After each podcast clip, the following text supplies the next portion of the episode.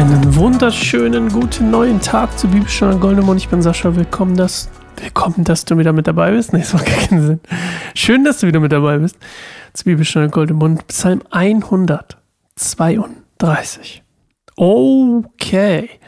Wir kommen langsam, aber sicher dem Ende nahe von Staffel 7 von Bibelstunde Goldemund. Wenn du an dieser Stelle bist, erstmal danke, dass du so lange dabei bist. Das ist sehr schön. Und ähm, danke auch an alle, die unseren Podcast, unsere anderen Podcasts und diesen hier geteilt haben, uns ähm, ja uns Bewertungen geschenkt haben oder unsere ähm, anderen Kanäle ja abonniert haben. Ich sage abonniert. Meine Frau lacht immer, wenn ich abonniert sage oder Abonnement. Ich sage nur mal subscribe. Aber ich denke so, ach, das klingt so komisch. Naja, egal. Auf jeden Fall danke dafür. Aber ähm, was soll ich gerade sagen? Ach so, na, jetzt weiß ich es wieder. Wenn wir hier durch sind mit dem Psalm, dann würde ich dir gerne ans Herz legen, zurück in die Vergangenheit zu reisen. Wir haben Playlists von Bibelstunde Goldemund Staffel 1, 2, 3, 4, 5, 6 und ich finde, auch wenn sie einen bisschen anderen Aufbau haben, zum Beispiel das mit der, mit der, sagen wir mal, kleinen stillen Zeit oder wir haben es am Anfang genannt, ich habe schon vergessen, Moment der Besinnlichkeit oder so habe ich am Anfang nicht gemacht, aber ich glaube, es ist trotzdem cool, zusammen gewisse Bibelabschnitte oder gewisse Menschen aus der Bibel zu beleuchten. Und das habe ich getan in Staffel 1, 2, 3, 4, 5, 6, unter anderem Elia, ähm, David, Daniel, Jesus, äh, Hiob haben wir gelesen. Und ähm, es lohnt sich sehr, da auch zurückzugehen und die alten Folgen zu hören. So, wir sind auch knapp fast bei Folge 300, äh, Quatsch, 500 dieses Podcasts. Und das ist ganz schön crazy. Ja, eine Sache, nee, warte mal, das erzähle ich euch morgen, aber wir haben nämlich heute ein bisschen längeren Psalm, ist mir gerade aufgefallen. Deswegen, ohne lange rumzusammeln, lasst uns eine Minute still werden, uns vorbereiten auf Gottes Wort und dann direkt einsteigen in Psalm 132. Bis gleich.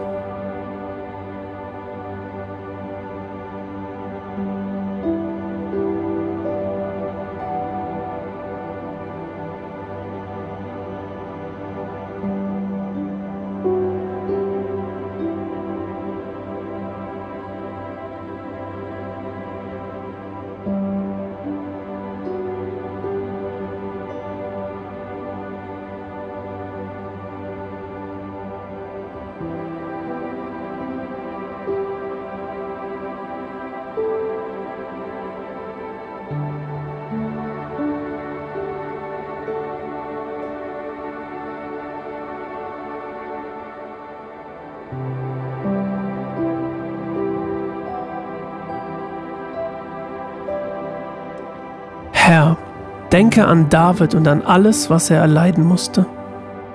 Er hat dem Herrn ein Eid geschworen. Er hat dem Mächtigen Israels versprochen, ich will nicht nach Hause kommen und will mich nicht ausruhen. Ich will nicht schlafen und meine Augen nicht schließen, bis ich einen Ort finde, an dem ich dem Herrn ein Haus errichten kann, einen Tempel für den Mächtigen Israels. Wir hörten, dass die Lade in Ephrata sei. Dann fanden wir sie im Lande Ja. Wir wollen in die Wohnung Gottes gehen und vor ihm niederfallen und ihn anbeten.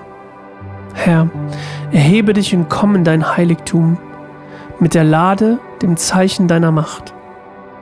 Deine Priester sollen zu gerechten Dienern werden und alle, die dir treu sind, sollen jubeln vor Freude. Herr, um deines Dieners David willen verwirf den König nicht, den du auserwählt hast. Der Herr hat David ein Versprechen gegeben, das er niemals brechen wird. Auf deinen Thron will ich deinen Nachkommen setzen. Wenn deine Nachkommen meinen Bund halten und die Vorschriften befolgen, die ich sie lehre, dann werden auch ihre Nachkommen für alle Zeiten auf deinem Thron sitzen. Denn der Herr hat Jerusalem erwählt er hat es sich ausgesucht, um dort zu wohnen. Er sprach, dies ist mein Haus, in dem ich für immer wohnen will. Hier will ich mich niederlassen, denn dies ist der Ort, den ich mir ausgesucht habe. Ich will diese Stadt blühen und gedeihen lassen und ihre Armen satt machen. Ich will ihre Priester zu meinen gerechten Dienern machen und die Gottesfürchtigen werden vor Freude jubeln. Hier will ich Davids Macht wachsen lassen. Ein Licht für mein Volk wird mein Gesalbter sein. Ich will seine Feinde mit Schande bedecken. Er aber wird ein ruhmreicher König sein. Okay. Also auch mal spannend. Ein Psalm, der definitiv, Achtung, historisch wissen wir es, nach, geschrieben wurde, als David schon tot war. Also ein, ein Psalm, der davon singt quasi, dass, ähm, dass eben über die davidische Thronfolge, also das Versprechen Gottes und dann eben dementsprechend auch über den Messias und, und über die quasi den, den davidischen Bund, den Gott ihm und David mit Gott, mit, oh, ich kann nicht mehr sprechen, den Gott mit David geschlossen hat. Hey, ja, ja, manchmal so einen richtigen, so einen richtigen Knoten im Kopf. Aber das kennst du ja schon. Du bist ja schon lange dabei. Ist ja nicht die erste Folge. Auf jeden Fall ist das ja auch ein Gebet für die Versammlung, also für die Gemeinde sozusagen, würde man heute sagen, ähm, die sich daran erinnern soll, was Davids Leben und was sein, sein Bund mit Gott bedeutet haben. Unter anderem ja auch, ähm, er wollte ja den Tempel bauen, Gottes Wohnung sozusagen. Gott hat gesagt, nee, das macht, macht dein Sohn. Aber er hat trotzdem eine Wohnung, also die Wohnung Gottes eben in Zion in der Bundeslade. Ähm, ja, er hat quasi einen Mittelpunkt geschaffen. Oder, wie soll man das funktionieren? Schwer zu formulieren, ne? Ähm, es gab ja nach dem babylonischen Exil, ich probiere es mal so, nach dem babylonischen Exil, Jerusalem war zerstört, der Tempel war zerstört, alles war, oder nicht der Tempel, aber, ja, wobei doch der Tempel auch, ne?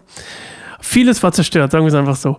Und es gab nicht mehr dieses eine Zentrum. Die Bundeslade war mal hier, mal dort, die war verstreut.